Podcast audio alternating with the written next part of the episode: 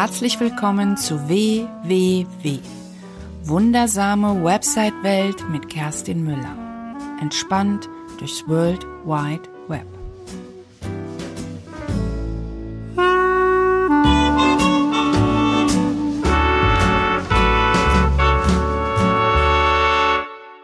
Hallo und herzlich willkommen. Mein Name ist Kerstin Müller von Müller macht Web und ich rede mit dir heute über Fotos und Bilddatenbanken. Das Thema geht so ein bisschen dahin, wo kannst du gute Fotos finden, was musst du beachten und was ist wichtig. Und ähm, ja, dann kann ich dir ja vielleicht auch erstmal erzählen, ich weiß gar nicht, ob ich es schon mal erwähnt habe, ich komme, ich bin gelernte Fotografin, habe auch viele, viele Jahre als Fotografin gearbeitet, allerdings äh, im wissenschaftlichen Bereich und ähm, habe, ja, Fotos spielen für mich eine große Rolle und das ist auch, da bin ich auch immer, dass mein Qualitätsanspruch auch immer sehr hoch und wenn ich schöne Fotos sehe, finde ich das immer wundervoll. Was wir uns alle immer wenn wir über Webseiten und Fotos sprechen, das ist ja das Thema hier in meinem Podcast, Online-Auftritt und alles, was damit zusammenhängt, müssen wir uns eins bewusst machen, dass Bilder immer kommunizieren. Fotos lösen in uns Menschen Emotionen aus und senden Signale aus. Und wenn wir die falschen Signale äh, senden oder die falsche Emotion auslösen, dann kommt das bei unserem Kunden, denn für den ist ja in der Regel die Webseite, wird die falsche Nachricht transportiert. Deswegen wäre jetzt hier an dieser Stelle mein allererster Tipp an dich. Mach dir wirklich Gedanken über Fotos. Versuche wirklich wenigstens ein richtig gutes Foto zu haben. Wenn wir jetzt zum Beispiel über Startseite reden, da sind wir wieder bei der Drei-Sekunden-Regel. Wer mich kennt und auch schon mehrere Folgen gehört hat oder mit mir zusammenarbeitet oder meinen Blog liest oder meinen YouTube-Kanal äh, sich die äh, Videos anschaut, dann taucht öfter mal der Begriff die Drei-Sekunden-Regel auf. Und die Drei-Sekunden-Regel besagt, wenn wir davon ausgehen, dass 90 Prozent aller Suchanfragen über Google kommen, dann haben wir und dann klicken die Menschen auf diesen Link, weil sie dich bei Google gefunden haben und dann hast du maximal drei Sekunden Zeit, um zu überzeugen. Das heißt, viel Text funktioniert ja überhaupt nicht. Wir brauchen zwar Text, aber was wirklich gut funktioniert, sind Fotos. Wenn Fotos die richtige Emotion transportieren und das Thema klar machen, besser gesagt, nicht unbedingt nur das Thema, sondern auch die Lösung eines Problems oder ein Zustand, nachdem sie mit dir zusammengearbeitet haben, dann bist du auf dem richtigen Weg. Heute geht's aber eher darum, wo du gute Fotos finden kannst. Es gibt ja wahnsinnig viele Bilddatenbanken, wo du kostenlos, lizenzfrei Bilder runterladen kannst. Eine der bekanntesten ist sicherlich Pixabay und ich gestehe, dass ich auch schon öfter mal dort Bilder mir geholt habe, aber inzwischen tue ich das nicht mehr. Das hat einen ganz bestimmten Grund, nämlich es ist so, dass dort die Lizenzkette, also die Lizenz nicht überprüft, überprüft wird vom Pixabay. Jedes Bild, was dort hochgeladen wird, bekommt automatisch ist lizenzfrei und nutzungsfrei und du kannst es ohne Angabe des Autors, in dem Fall des Fotografen, nutzen. Das Problem dabei ist, dass vermehrt Fälle auftreten, dass jemand Bilder einfach aus dem Internet klaut oder von Webseiten sich runterlädt, das bei Pixabay hochlädt und dann bekommt es automatisch diese freie Lizenz. Das heißt, selbst wenn jemand anders das gemacht hat, bist du nicht aus der Pflicht, weil du bist als Webseitenbetreiber, bist du verpflichtet, die Lizenzkette zu überprüfen. Und wenn du das nicht kannst, dann bist du dran. Ganz egal, ob du das für Kunden machst oder nicht. Ähm, wenn du da im Impressum mit drin stehst und wenn das deine Website ist, dann bist du in der Pflicht, äh, die Lizenzkette zu überprüfen.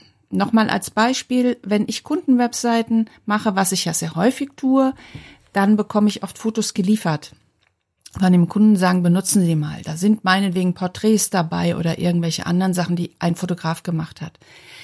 Nur weil der Kunde mir die liefert, heißt das nicht, dass ich die einfach so benutzen darf, sondern ich muss mir von dem Kunden bestätigen lassen, im besten Fall natürlich schriftlich oder wenigstens per Mail, dass er die Rechte daran hat. Und ich muss im Prinzip mir auch zeigen lassen, dass er die Rechte daran hat. Also Vorsicht mit Bildrechten, weil das Urheberrecht in dem Fall der Fotograf, das ist unantastbar und das kann in der Regel auch nicht wirklich übertragen werden und der Fotograf hat immer das Recht genannt zu werden. Es sei denn, er stellt die wirklich zur freien Verfügung. Es gibt viele Fotografen, die das machen, aber man weiß eben halt nicht bei diesen Plattformen wie Pixabay, wer sich dahinter verbirgt. Also, deswegen mein Tipp. Inzwischen sind die Handys so gut, versucht einfach versuche so viel wie möglich Fotos selbst zu machen. Ich mache inzwischen alles mit meinem iPhone, wann immer es geht, oder lass mir von meiner Tochter mal was malen oder skribbel selber mal was rum oder geh zu Canvas oder zu Sp Adobe Spark äh, und bastel mir einfach ein paar Sachen zusammen oder ich mache tatsächlich einfach nur Schriftbilder, wenn wenn es einfach gar nicht geht. Aber mir ist das inzwischen zu heikel geworden und das ist leider, wenn man dann erwischt wird und du das nicht nachweisen kannst, dann wird es sehr schnell sehr teuer. Als kleiner Tipp, wenn du tatsächlich jetzt darauf angewiesen bist, mit Pixabay Bilder zu benutzen. Ich kenne zum Beispiel viele Vereine, die haben einfach keine Möglichkeit, irgendwas anderes zu machen. Die nutzen das. Und ein Tipp wäre, das machen viele Kollegen von mir, wenn du auf Pixabay dir ein Bild ausgesucht hast, screenshotte das screenshotte das, dass das zu diesem Zeitpunkt mit Datum, dass das Bild dort online war und dass das zu dieser Lizenz dort zu haben war. Und wenn es möglich ist, schreib den Fotografen an und lass dir das schriftlich geben, dass das wirklich eine freie Lizenz ist. Das, der kann dir natürlich schreiben, was er will. Es entbindet dich noch nicht davon, aber so bist du, kannst du zumindest, sollte es mal hart auf hart kommen, ein bisschen nachweisen, dass du nicht einfach nur planlos dir Bilder dort runtergeladen hast. Das zum Thema freie Plattform im Internet. Wie gesagt, ich nutze sie gar nicht mehr. Mir ist das zu heikel. Und da kommen wir auch gleich zum nächsten Punkt, zu meiner Lieblingsbilddatenbank. Ich kaufe inzwischen alles oder mache die Fotos selbst. Und wie gesagt, ich habe gar keine normale Digitalkamera, sondern ich mache das alles mit meinem iPhone. Ich habe ein iPhone 7 Plus, das habe ich investiert. Das war quasi die Investition, um gleichzeitig auch eine gute Kamera zu haben. Und damit mache ich größtenteils meine Fotos. Und ähm, das funktioniert sehr gut. Das ist schon eine wirklich sehr gute Qualität. Also wenn du jetzt sowieso planst, dir ein neues Handy anzuschaffen, dann könntest du überlegen, dass du dir eins kaufst, vielleicht was ein bisschen teurer ist, aber was gleichzeitig auch eine gute Kamera drin hat. Dann hast du zwei Fliegen mit einer Klappe. Genau, also meine Lieblingsplattform, wo ich meine meisten Fotos kaufe, ist die Plattform 123rf.com. Dort kaufe ich, finde ich, werde ich meistens fündig und habe so das Gefühl, dass da auch mal ein paar andere Bilder sind, als man sonst überall so sieht. Achte auch bei den Bildern so ein bisschen darauf, dass ähm, dass sie nicht jeder hat. Du kannst zum Beispiel, wenn du ein Bild gefunden hast, kannst du dir das ja als Layout-Datei in jeder Bilddatenbank runterladen. Und dieses Bild kannst du bei google.de, also bei Google oder bei images.google.de, ich verlinke das dann auch noch in den Shownotes, ich muss mir den Link nochmal genau anschauen, kannst du dieses Bild einfach per Drag und Drop da reinschieben und dann kannst du sehen, wie oft dieses Bild und wo das schon genutzt worden ist. Damit du, ähm, ich habe schon oft Bilder gesehen, die wo ich dachte, hä, das habe ich doch schon tausendmal gesehen. Da würde ich ein bisschen aufpassen, dass man da so vielleicht auch nicht nur auf den Bilddatenbanken bis Seite drei geht, sondern vielleicht mal von hinten anfängt, sich Bilder anzuschauen, weil in der Regel neigen wir Menschen dazu, am Anfang anzufangen und fang doch einfach mal hinten an. Und da findest du vielleicht Bilder, die sonst noch nicht so benutzt worden sind. Zu den Lizenzen muss man aufpassen. Das betrifft alle Fotos von den Bilddatenbanken. Das ist jetzt so eine allgemeine Geschichte. Also, es gibt immer unterschiedliche Lizenzen. Ich kann dir nicht sagen, welche die richtige ist. Du musst dir tatsächlich die Lizenzbedingungen durchlesen, weil bei jeder Bilddatenbank gibt's andere Regeln und die ändern sich leider auch. Das heißt, du musst auch regelmäßig reinschauen.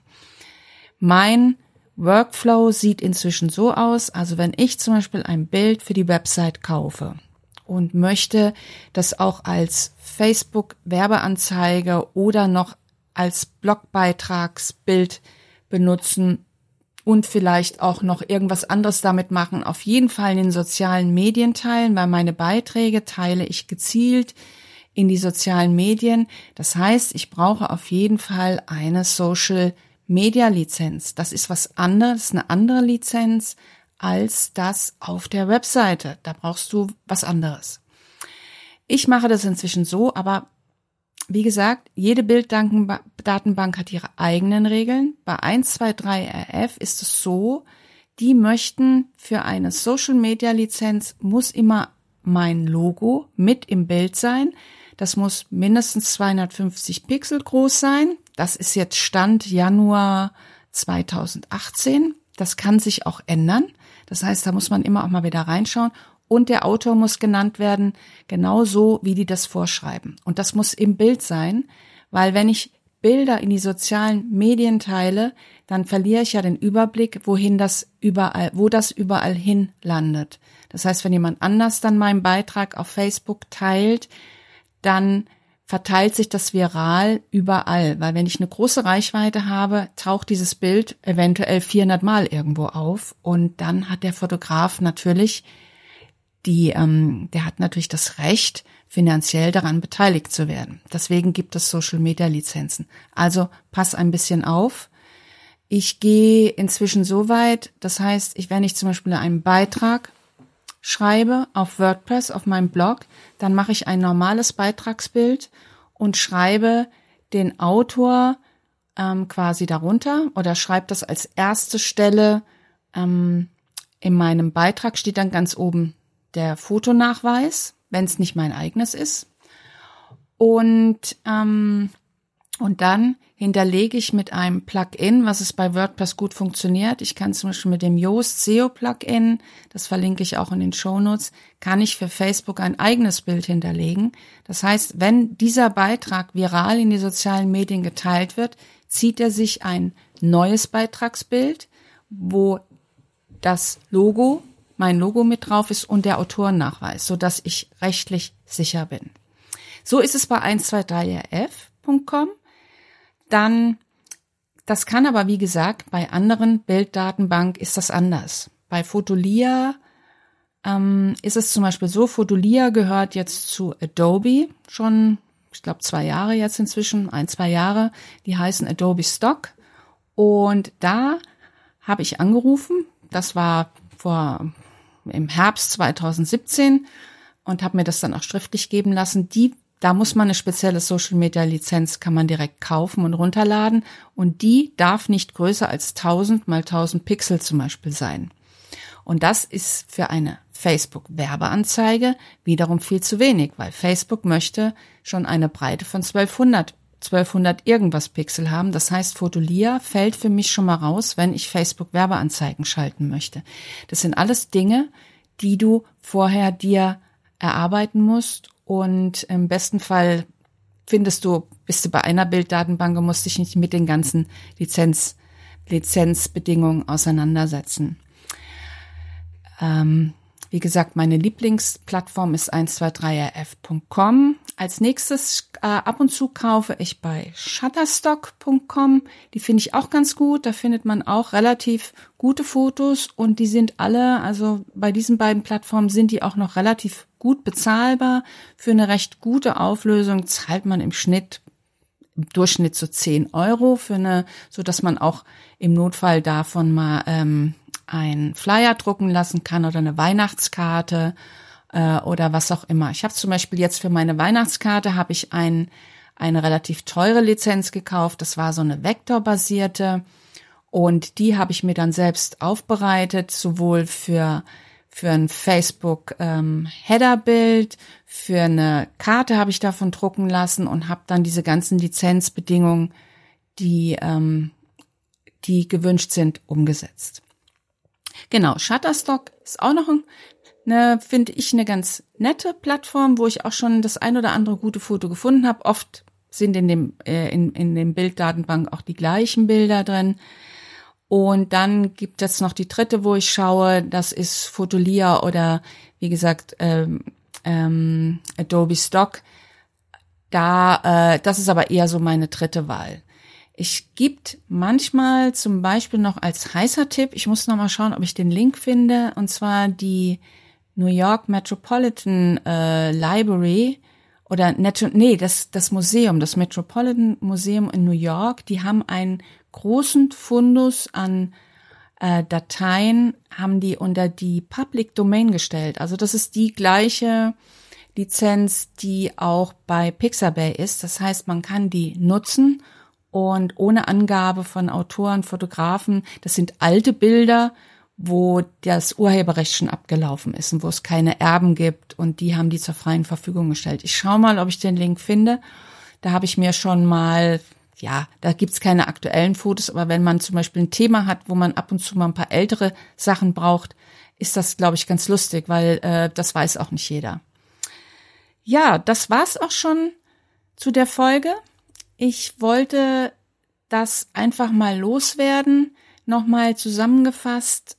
Ähm, ja, achte darauf, dass Bilder die richtige Tra Emotion transportieren. Frag nicht direkt Freunde, die schon wissen, für welches Thema du ähm, unterwegs bist, sondern frag wirklich einfach mal fremde Leute zeig denen einfach mal deine Startseite und frag, ob sie das verstehen, ob das, ob das wirklich das Richtige auch transportiert und achte darauf mit Plattformen wie Pixabay und anderen, wo du lizenzfreie, kostenlose Bilder bekommst.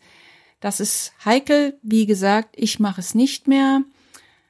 Ähm, kauf dir lieber ein gutes Handy, was die Kamera und ähm, Telefon in einem äh, beinhaltet und schau dich auf diesen Plattformen um. Ich finde 10 Euro für ein Bild finde ich absolut ähm, akzeptabel und auch ein fairer Preis. Und wie gesagt, du musst dich allerdings, ich sage extra nicht du sollst, sondern du musst dich mit den Lizenzbedingungen der einzelnen Bilddatenbanken auseinandersetzen, weil Fotografen haben das Recht, genannt zu werden und auch Geld dafür zu bekommen für ihre Arbeit. Insofern brennt mein Herz für die Fotografen und ich habe vollstes Verständig und das Verständnis und das ist mit ein Grund, warum ich diese kostenlosen Plattformen auch nicht mehr nutzen, weil wir wollen alle, wir müssen alle Geld verdienen mit dem, was wir beruflich machen und dazu gehören Fotografen auch und deswegen brennt da auch so ein bisschen mein Herz dafür, dass man nicht einfach Bilder, weil dem eigentlich ist es Bilderklau, muss man ehrlicherweise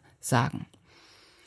Ja, ich möchte dich noch kurz auf eins hinweisen. Ich habe jetzt Anfang des Jahres, also Januar 2018, mein allererstes, meinen allerersten Online-Kurs ähm, äh, ja produziert. Nee, produziert habe ich ihn schon viel, viel länger. Das war wirklich jetzt ein längerer Prozess, aber der ist jetzt online gegangen.